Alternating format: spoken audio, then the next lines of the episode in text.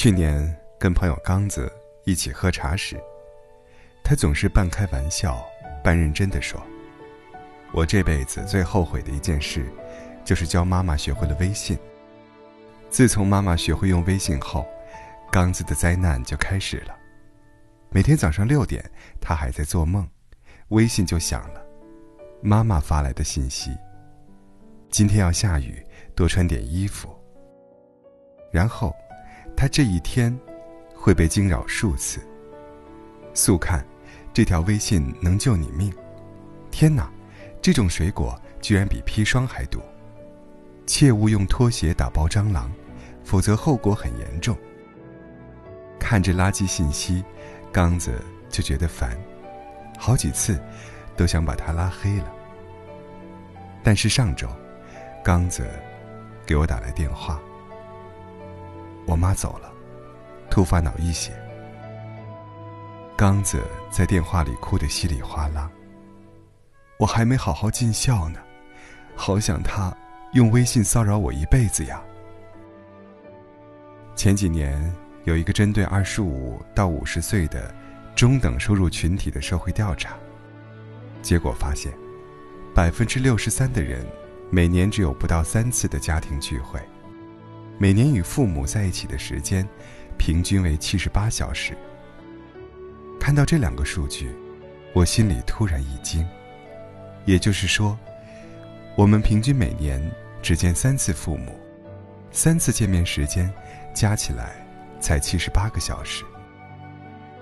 毕淑敏在《孝心无价》里有句话说得好：“我相信每一个赤诚忠厚的孩子。”都曾在心底向父母许下孝的宏愿。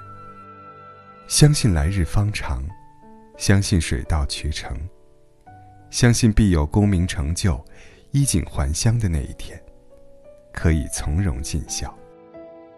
可惜人们都忘了，忘了时间的残酷，忘了人生的短暂，忘了生命本身有不堪一击的脆弱。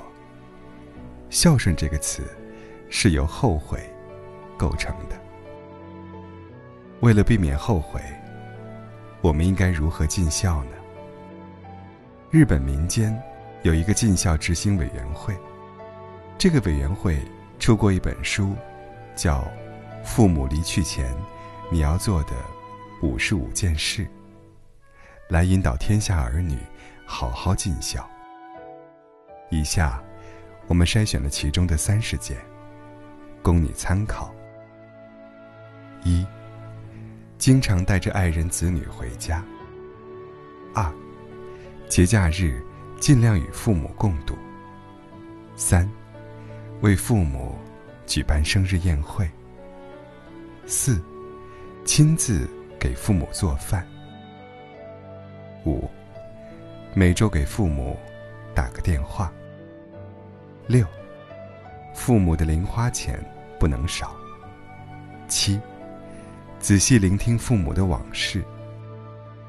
八，教会父母上网和使用智能手机。九，经常为父母拍照。十，对父母的爱要说出口。十一，支持父母的业余爱好。十二，支持单身父母再婚。十三，定期带父母做体检。十四，为父母购买合适的保险。十五，常跟父母做交心的沟通。十六，带父母参观你工作的地方。十七，带父母去旅行或故地重游。十八，陪父母。拜访他们的老朋友。十九，陪父母看一场老电影。二十，定期举办家庭聚会。二十一，问一问父母的初恋故事。二十二，记得照全家福。二十三，在自己生日那天。送父母礼物。二十四，问问自己名字的由来。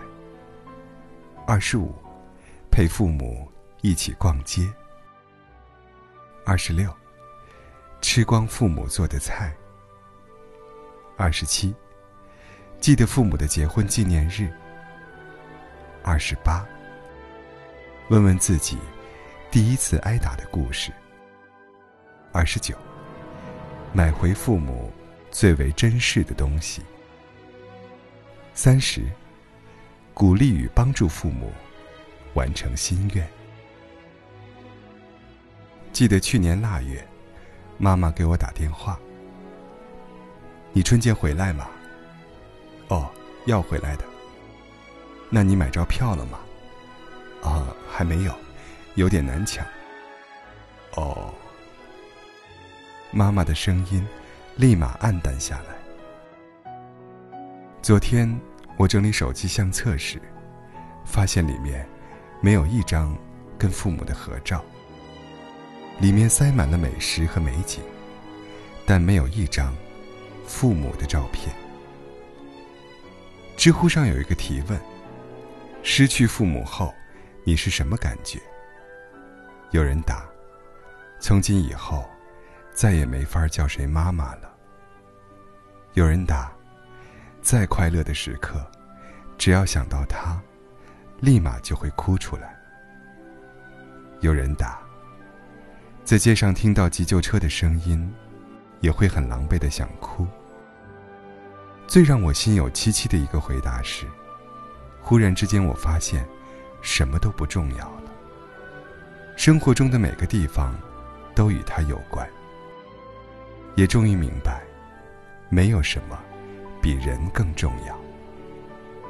工作、学习的事情，都可以放到一边，可以过后再补，哪怕再用十年，都愿意。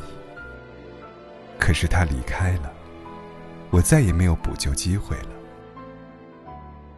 爱任何事物的方法，就是要意识到，你可能会失去他。如果你懂这句话。我想，你一定会花很多时间陪父母慢慢老去。